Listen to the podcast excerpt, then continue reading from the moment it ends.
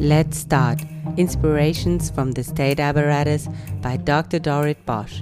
Thanks for joining my podcast. I invite you to meet people who transform their government in Germany and worldwide with courage, awareness, and creativity by following the motto We are the state.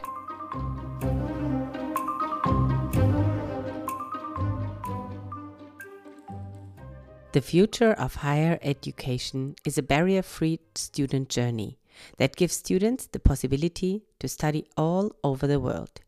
This will broaden their academic as well as their cultural horizon. Precondition is the mutual acceptance of credentials by universities. Therefore, universities should cooperate instead of compete.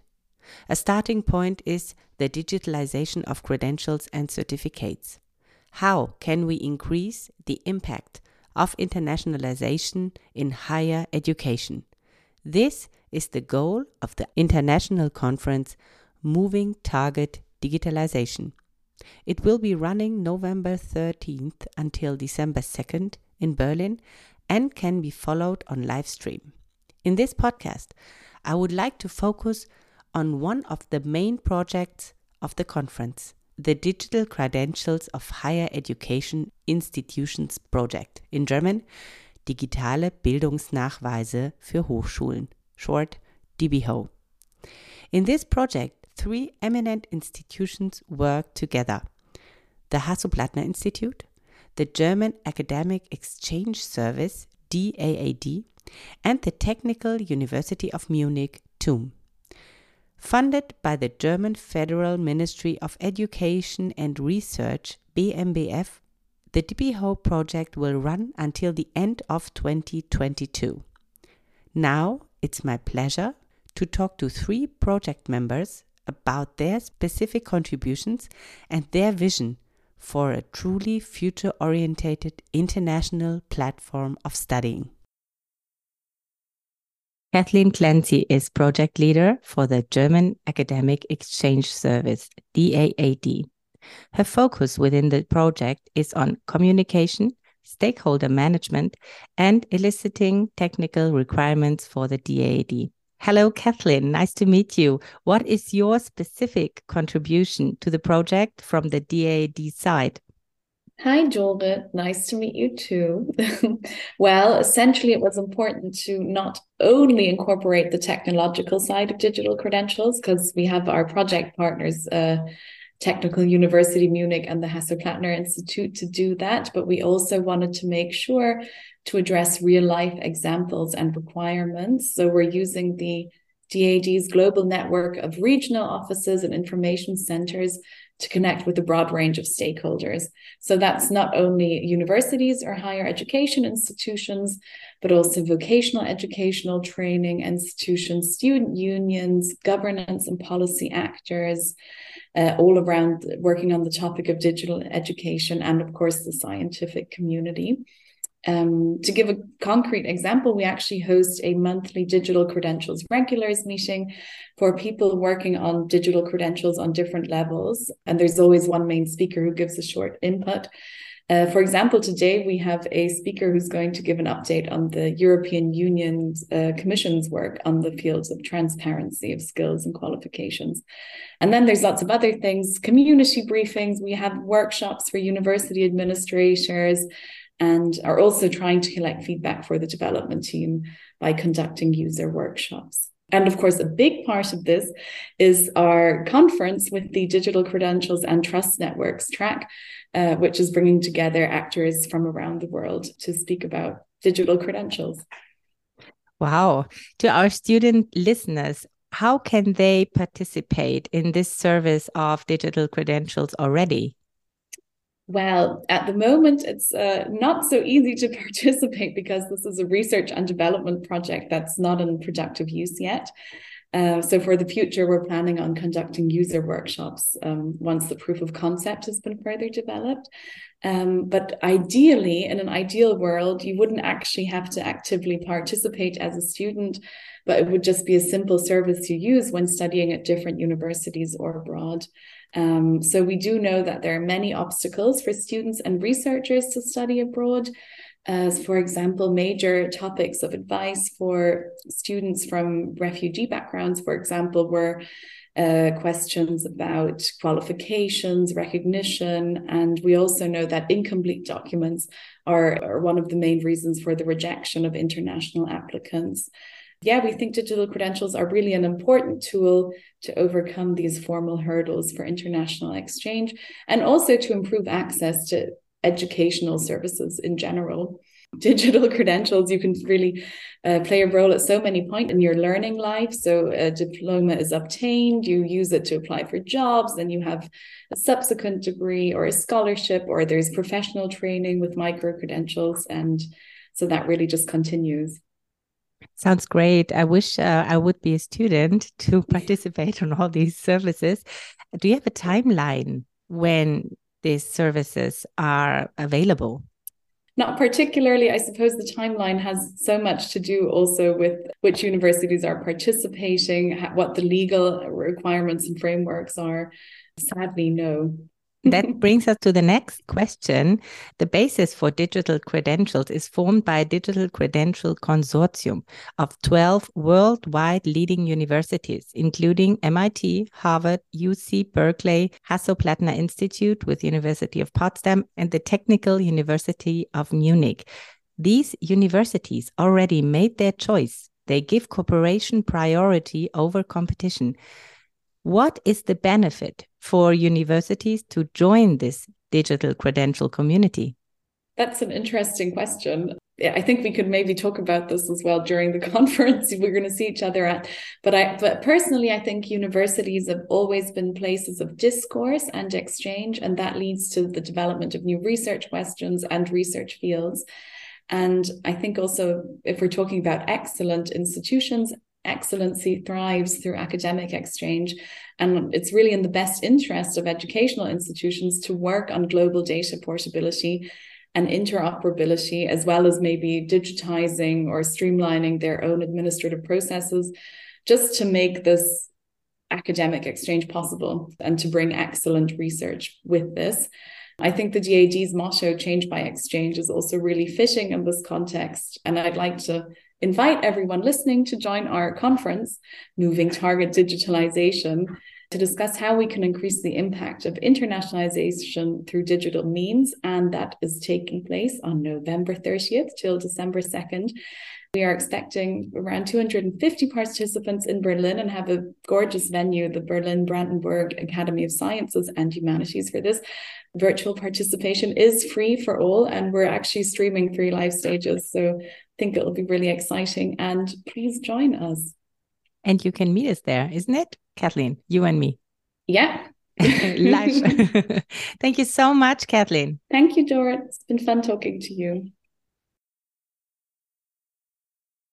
Together with Professor Meinel, Alexander Mühle, a PhD student, leads the DBHO project for the Hasso-Plattner Institute. His interest centers around security and privacy in peer-to-peer applications, as well as on self-sovereign identity management. Hello, Alexander. Nice to meet you. What is your specific contribution to the project from the side of the HPI? Yeah, oh, thank you for having me yeah, I think a common mistake that is being made in these kind of pilots is that they often see themselves as greenfield projects. Right? What I mean is they focus on specific technologies that are on vogue at the moment, such as blockchain, rather than how the system will be used in the end. So as HPI, we really focused on integration of existing processes in the university and learning context. This means we have looked at utilizing existing data sources um, as starting point for verifiable credential issuance. We have split the issuance in two use cases, really. On the one hand, issuing a credential containing the base user profile data, such as name, birthday, etc. And this is achieved by leveraging the existing university onboarding process, right? There's already this, um, I would say, very established and um, rigorous process of uh, onboarding a university student when he comes to university.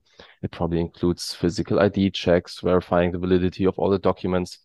And the end result is a data entry in a user directory. And these directories typically speak common protocols such as OIDC or SAML. They are used in various yeah, other services at the university as well, using a single sign-on.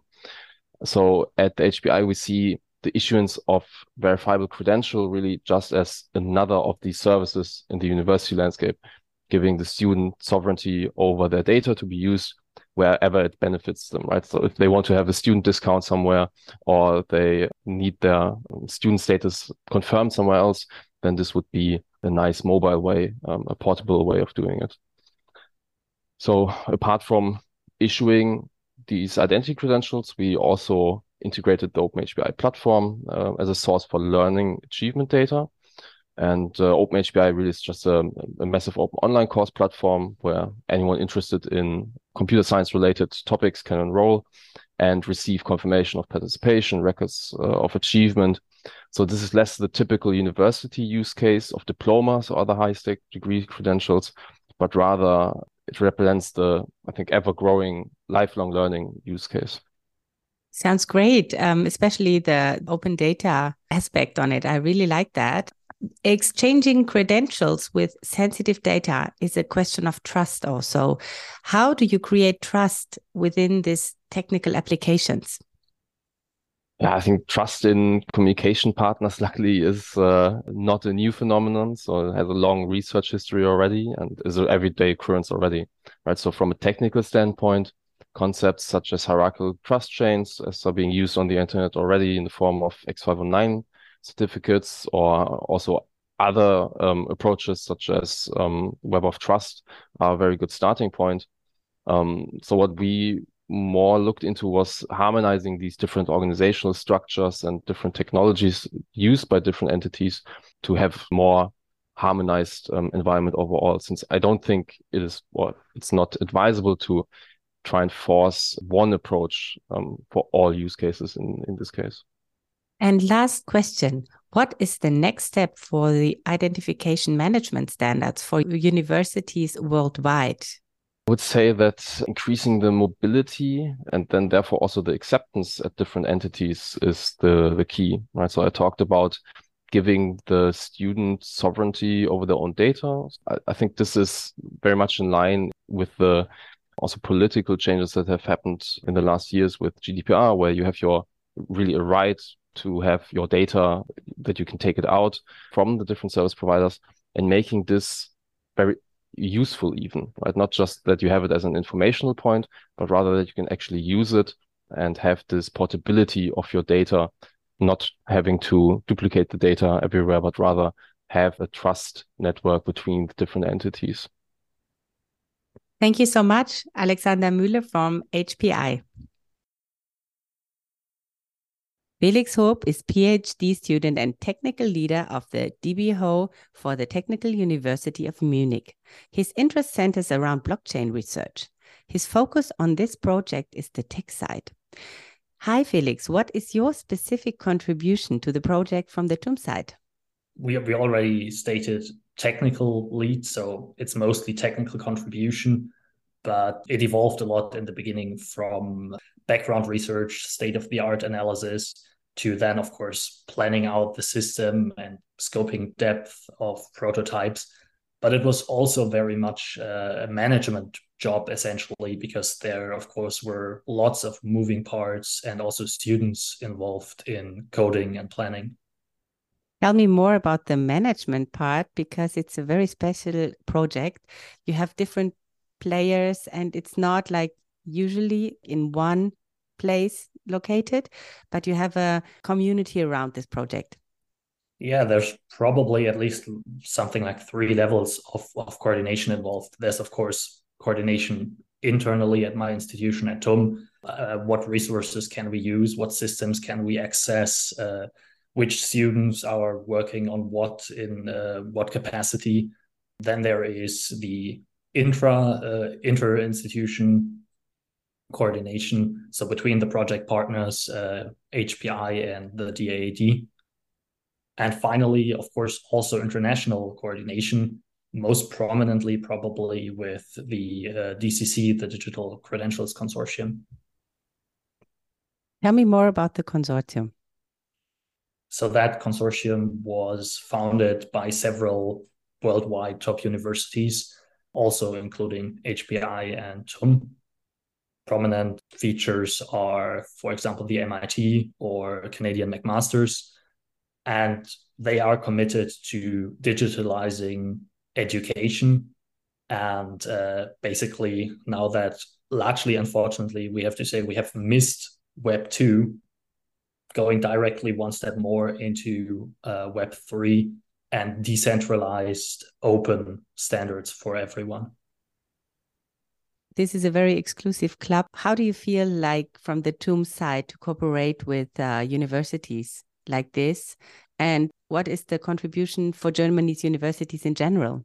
I think right now it puts us in a, in a very special situation and also in, in a sense a very powerful situation that we can really uh, sit at the table with the world and uh, have an active role in, in shaping standards and, and protocols and figuring out what, what works and what doesn't, and of course, making sure that the European and, of course, also German perspective is not lost. So it's a very big chance, and I must say, I'm a very big fan of the project.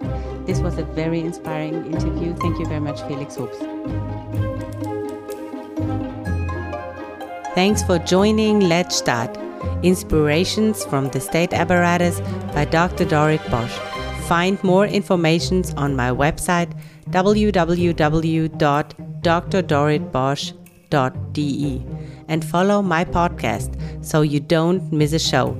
Join the power of transformation.